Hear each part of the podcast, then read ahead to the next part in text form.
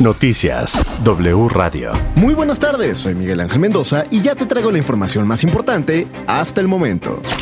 Noticias W Radio. En México circulan y son usadas más de 13 millones de armas de fuego sin registro en hechos de violencia y actividades criminales, convirtiéndolo en el quinto país del mundo con esta problemática. Así lo reconoció la Secretaría de Relaciones Exteriores. El consultor jurídico de la Cancillería, Alejandro Celorio, señaló que entre el 70 y el 90% de las armas encontradas en escenas del crimen se rastrean su origen hasta los Estados Unidos. Afirmó que México hace su parte al reforzar sus acciones en las aduanas en la frontera común.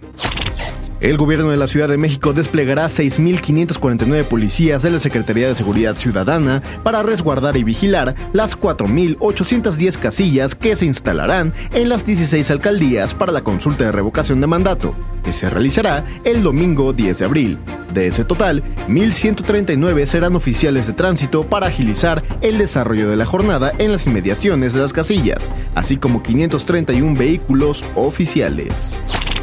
En Así las cosas con Carlos Loret de Mola, la ex embajadora de Polonia en México y analista internacional Beata Wojna, aseguró que la invasión rusa y las imágenes de cuerpos en las calles de Bucha, Ucrania, ponen en shock al mundo, aunque reconoció que es posible que no cambien la situación que se está viviendo actualmente.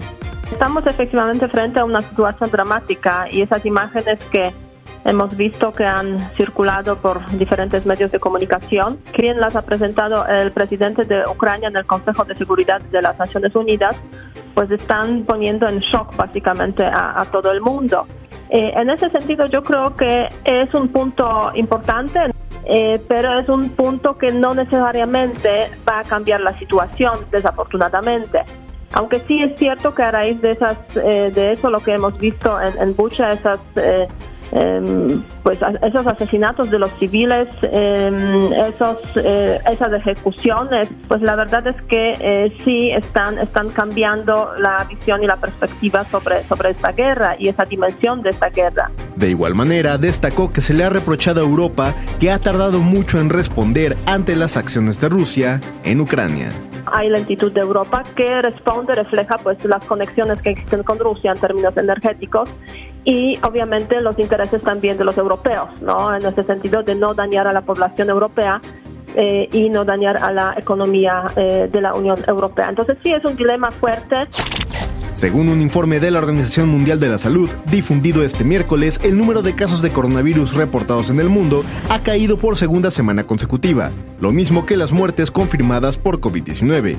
En su informe más reciente sobre la pandemia, la OMS dijo que se reportaron 9 millones de casos, 16% menos que la semana anterior y 26 mil muertes hasta el momento. Noticias W Radio. Esta fue la información más importante hasta el momento. Se despide Miguel Ángel Mendoza y no olvides seguirnos en Twitter en arroba W Radio México y en Facebook como W Radio. Toda la información en wradio.com.mx.